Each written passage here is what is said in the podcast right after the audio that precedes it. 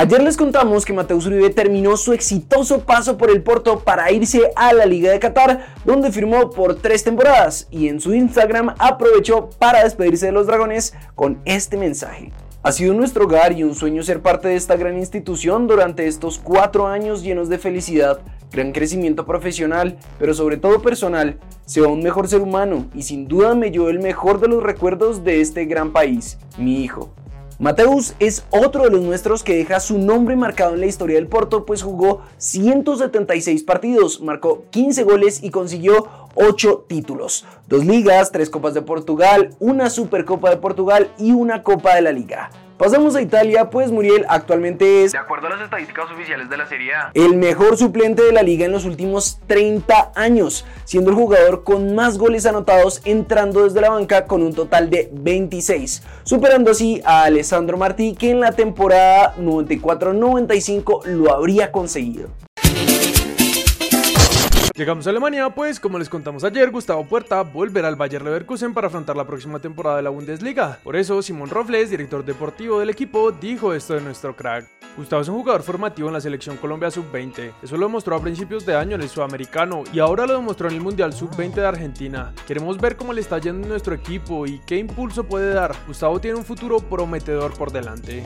Nos vamos a España, pues según la agencia de noticias F, el Rayo Vallecano contará con el Tigre Falcao para la próxima temporada, pues aún le queda un año de contrato y ayudaría con su experiencia en el ataque del club. En cuanto a nuestros equipos en torneos internacionales, hoy Pereira visitó a Monagas y a los 19 minutos una mano tras una esquina terminó en penal que Navas no falló para los locales, por lo que el equipo de nuestro país se la pasó el resto del encuentro buscando el del empate, y aunque tuvieron un par de ocasiones, el marcador no se movió y los venezolanos consiguieron su primera victoria. Con este resultado, Pereira queda segundo con 7 puntos, mientras que Boca con Fabra todo el partido le ganó a Colo Colo y clasificó a la siguiente fase, así que el equipo de nuestro país tendrá que lograr un resultado positivo en la última fecha para avanzar de ronda. Por otra parte, en la Sudamericana, Millonarios visitó América Mineiro y tampoco logró el resultado que necesitaba, pues a los 40 minutos, Aloisio marcó tras una buena jugada colectiva y en la segunda mitad del 70, Cascardo aprovechó una esquina para marcar el segundo de los brasileños. Millonarios intentó el resto del partido, pero no consiguió el gol y en la última fecha, contra Defensa y Justicia, se definirá todo.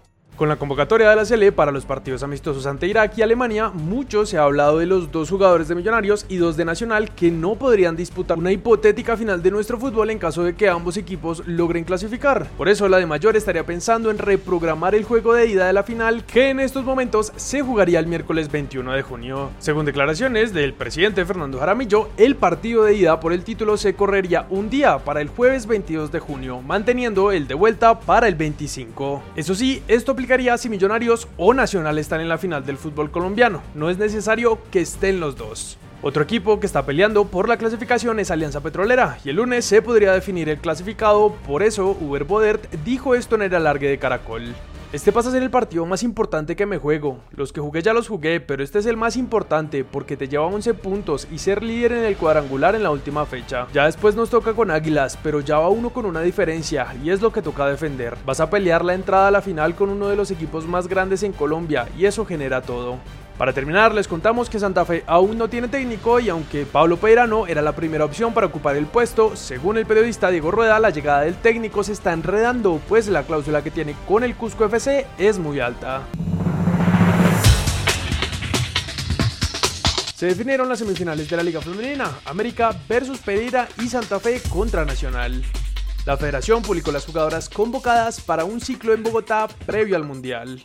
Sebastián Viera confirmó que no jugará con ningún otro equipo de nuestro país. Cracks, tiempo sin vernos, que bueno volver por acá y hasta ahí van las noticias de hoy, así que vamos a pasar con el comentario destacado. Karatsu Gamer dice, como no convocaron a John Córdoba, por otro lado, qué bueno que no convocaron a James. Cracks, ojo con este dato que nos envía Daniel Franco en nuestra cuenta de Twitter, que por cierto tenemos, por si no siguen, el link está como siempre en la descripción.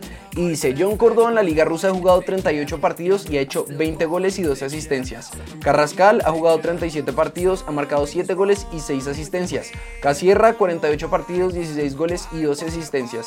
¿Por qué nunca hemos tenido en cuenta a Córdoba que ha hecho méritos para estar? Es una buena buena pregunta y como ven varios de ustedes están de acuerdo, es algo que nos llama la atención y ya lo hemos manifestado en un par de ocasiones, el propio John Córdoba lo ha dicho públicamente, dice que su deseo es jugar con la selección, que siempre se ilusiona y ve la lista de convocados a pesar de que sabe que ya no va a estar y nos gustaría preguntarles por qué creen que no llaman a John Córdoba. Y por otro lado, pues llamó la atención de la convocatoria que no está ni James ni Falcao, siendo dos de los máximos referentes con la selección y sobre todo porque Néstor Lorenzo había dicho que iba a contar con ellos.